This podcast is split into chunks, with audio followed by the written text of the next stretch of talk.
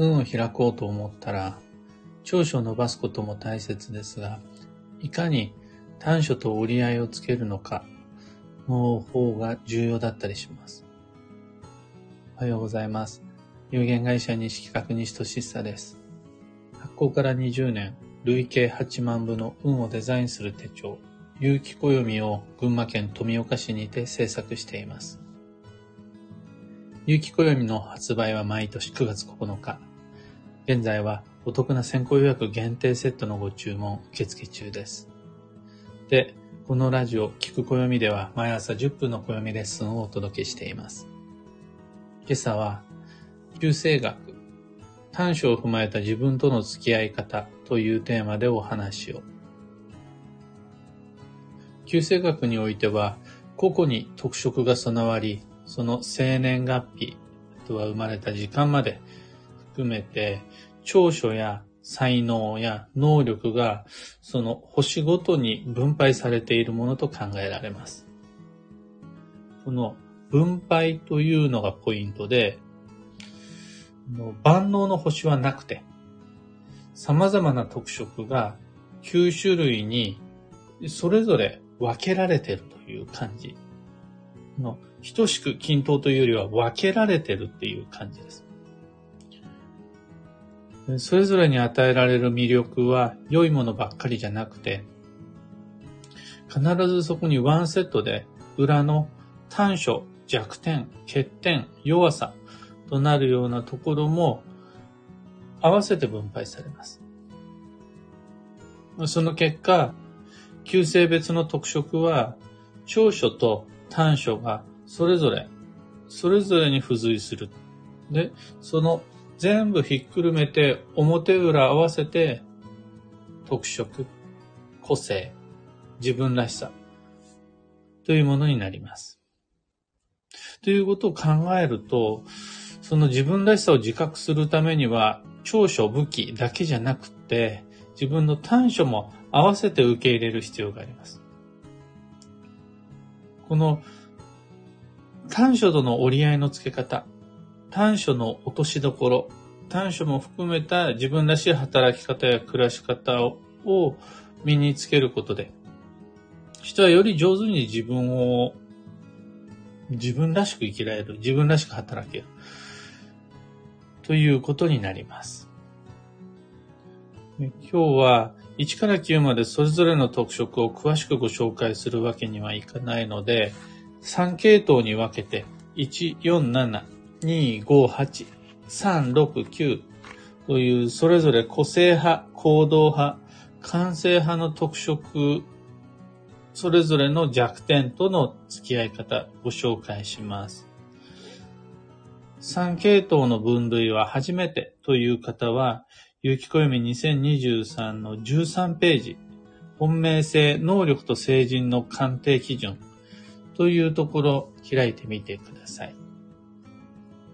まず、一泊水星、白く木星、七石金星の方々は、すべてを完璧にというのが不可能な特化型です。できることの方が少ないし、できないことの方が多いが大前提です。でもそこで、できないことの意外な多さを素直に認めて、できることにエネルギーを集中すると、できなかったことまでがうまくなぜか回り始めるという好循環が起こります。不自由ではなく自由を求めて、時には諦めたり、時には開き直ったり、そうして、こだわるべきところにのみこだわっていくという良い意味での限定を持つことで、より自分らしく生きられる星です。まあ、あの、難しいことは抜きにして、できないことを、やらないことを決められると、すごく楽になるという星が、一泊水星、白く木星、七石金星です。次に、時刻土星、五黄土星、八白土星の方々。結果を求めて焦ってしまう。その前のめりにばっかり生きちゃって、とにかく無軌道、無軌道に頑張りすぎちゃう。のは悪運のシナリオです。その、小さな実績をコツコツ積み重ねていくことで、成り行きが自然と自分らしくマイペースに変わってくるという典型的な大器晩成型が258土星の方。今日ダイエットを始めて、今日努力したら、もうその日のうちに体重計に飛び乗って、う全然体重減ってないわって一喜一憂する。その感じはあんま向いてないです。ただ、そうなっちゃうのはわかるから、その今日のうまくいった、いかないで自分の人生決めちゃうんじゃなくて、明日も体重計に乗る。明後日も引き続きダイエットを続けていく。そうするとその積み重ねによって大きな成果を得る。が、ダイエットに限らず、交際においても、仕事においても、あらゆる分野で求められる。それがあの258の土星の方の生き方です。最後、三匹木星、六白金星、九死活星の方々は、不調時に、えー、割と妄想を暴走させちゃう。自分の中で際限なくマイナスイメージを膨らませてしまう。という感性の星です。想像力が他の星よりも優れているとは、マイナスのネガティブな感覚もやっぱり大きくなっちゃう、制御できないっていう時もあるという感じです。一回イライラすると止めらんないとか、感情の起伏が激しいなども3、6、9の良くも悪くも特色です。ただ、その、そこで主観ばっかりを感性のエネルギー、肥やしにしてしまって、客観を忘れてしまうと、どうしてもバランスが崩れてしまう危うい不安定な星です。そこに、客観的な実際の周囲の意見、現実、様々な可能性、他にもあるはずの選択肢などを取り入れることで、あの妄想に限界がやってきます。きっとこうに違いないというふうに、あのいろいろなことがバランス悪くなっちゃうのは、その外からの情報が遮断されているからです。というわけで、あの、実際に確かめてみることとか、人に聞いてみること、現実しっかり調べてみること、などで上手に自分自身の感性を制御できるようになります。などなど、以上が旧性別の特色であり、自分との折り合いのつけ方なんですが、全員が全員ぴったりと当たるっていうことはないと思うんです。ちょっとしかかすってない人とか、あとは、全然自分は真逆です。全く思い当たることがないですっていう人もいると思うんです。だ、その旧生学をきっかけにして、あ、そういうとこあるなって思えるのは、まず自分をそうやって見つめ直している。見つめ直すことができているから。また、いや、全然そんなことはないよって思えてみる、いるのもまた同時に同じように自分と向き合えているから、いや、違うになってるはず。っていう風にして、旧性学をきっかけに自分の短所って何だろうな。そしてそれをなくすんじゃなくてどうやって折り合いつけていくかな。落としどころを見つけていくかな。っていうのができると、今より少しだけ働いたり暮らしたりするのが楽になるはずです。特に、自分で自分も持て余しちゃったり、自分のはず、ことのはずなのに自分を見失っちゃったりさてどうやって付き合っていくかな自分と迷ってしまう時が来たら、たまに旧生学思い出していただけると便利です。と、まあ、今朝のお話はそんなところです。二つ告知にお付き合いください。まず、有機暦先行予約限定セットに関して、8月の8日までご注文を受けたまわる限定セットなんですが、そこにくっつけ足すオプションの一つである、サイン、サイン付き、サイン入りの有機暦に関しては、本日、5月の31日までがお申し込み受付です。6月の1日になったらその商品ご注文できないようになるのでご注意ください。サイン付きご希望の方はぜひ5月中のご注文、本日中のご注文をお待ちしています。と、二つ目が各地で開催予定の暦のお話し会に関して、最初が6月22日木曜日の仙台駅です。その次が7月の3日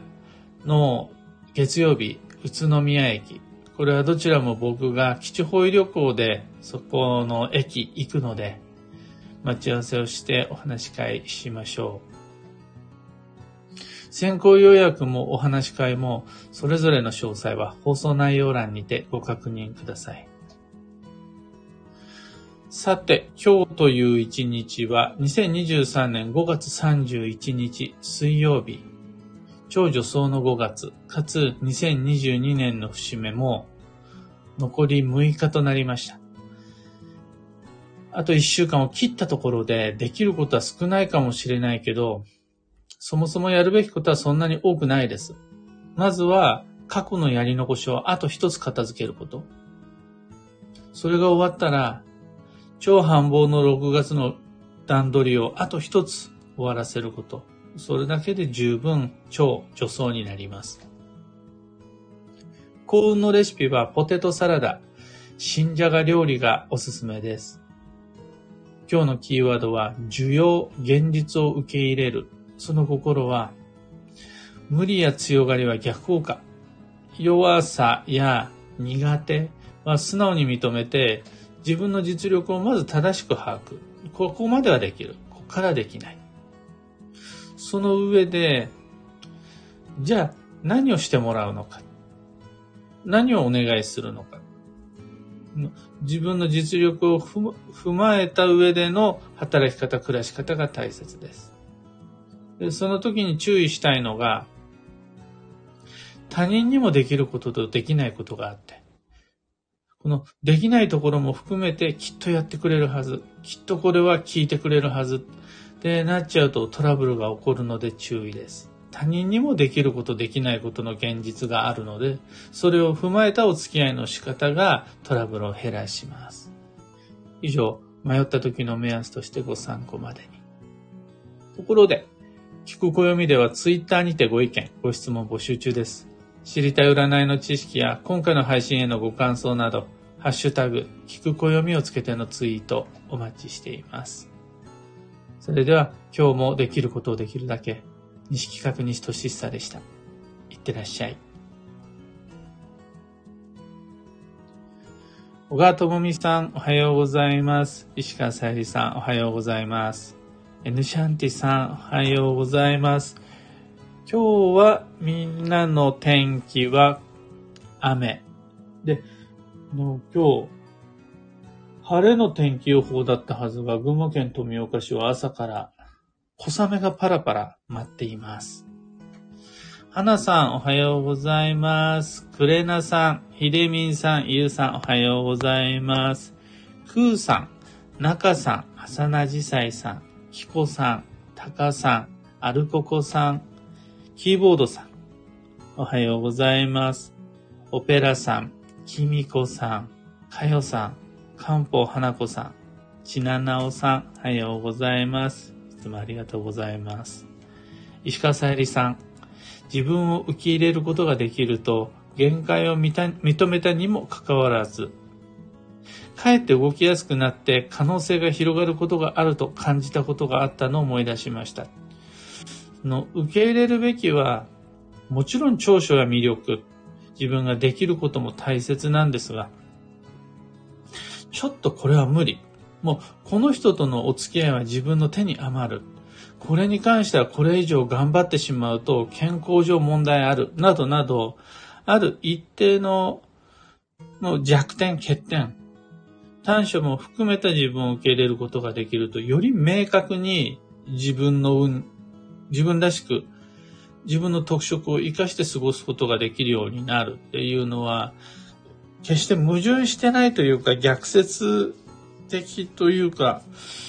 の分かりやすい自分との付き合い方だなって思います。例えば、お料理が苦手な人がお料理以外の分野で頑張る。で、すごく効率的だと思うんですよね。時にはお料理覚えなくちゃなんない時もあると思うんですが。また、お料理が得意な人が、とにかくお料理の長所を伸ばして頑張っていく。ここも、上には上がいるという世界の中で、なかなかそれだけでうまくいくかっていうと、割とね、自分の魅力を活かしていきましょうと言われても、だからってって部分あると思うんです。その時、僕たちがまずやるべきは、裏だったりとか、逆だったりであるとか、影の部分っていうのを上手に折り合いつけていく。その方が楽な気がします。僕は基本的に日陰街道を歩んで歩んできた人間なので、そっちの方が自分にしっくり合うというか、そもそも怠け者なので、できることをもっと頑張るより、できないことを受け入れるところからの方が自分とのお付き合い始めやすいなってずっと思って旧生学と向き合ってます。モリーさん、おはようございます。こちらギリギリセーフで犬の散歩に行って来られたようなお天気です。デッサン状態だったスケジューリングがより輪郭を出してきたような感じがした今朝。超繁忙はすぐそこ、新しい世界へ一歩踏み出す機会も巡ってきて、やっぱりワクワクします、とのこと。うん、やっぱりなんだかんだ言って、あの、例えば、去年のカヨンドリルワークショップなんていうところから、ずっと続けてきた本年度の行動計画ですが、どこまで行ってもやっぱりデッサンで、最終的な下書きの仕上げってなかなか難しいもんで。ところが、いよいよ残り1週間を切って、本年度の最重要期間まであと少しってなったところからは、いよいよ嫌でも予定は決めていかなくちゃならないし、諦めなくちゃならないものもできてきたりすると、間違いなく今年の自分はこうみたいなものは踏ん切りがついてくるはず。で、そしたら、もう、それ、開き直ってそれで行きましょうっていう感じです。もう間違いなく、今、自分の手にしている暦に書いた様々なスケジュールことこそが、偶然の必然、目指すべき今年の自分の目標になるので、あとは、それが楽にこなせるように、その流れに自然と乗っていけるように、過去のやり残しを一つ。それと未来への自分からのお膳立てを一つ。できると、もうそれで今年の運のデザインは完成だと思います。というわけで、今日もマイペースに運をデザインして参りましょう。僕も行って参ります。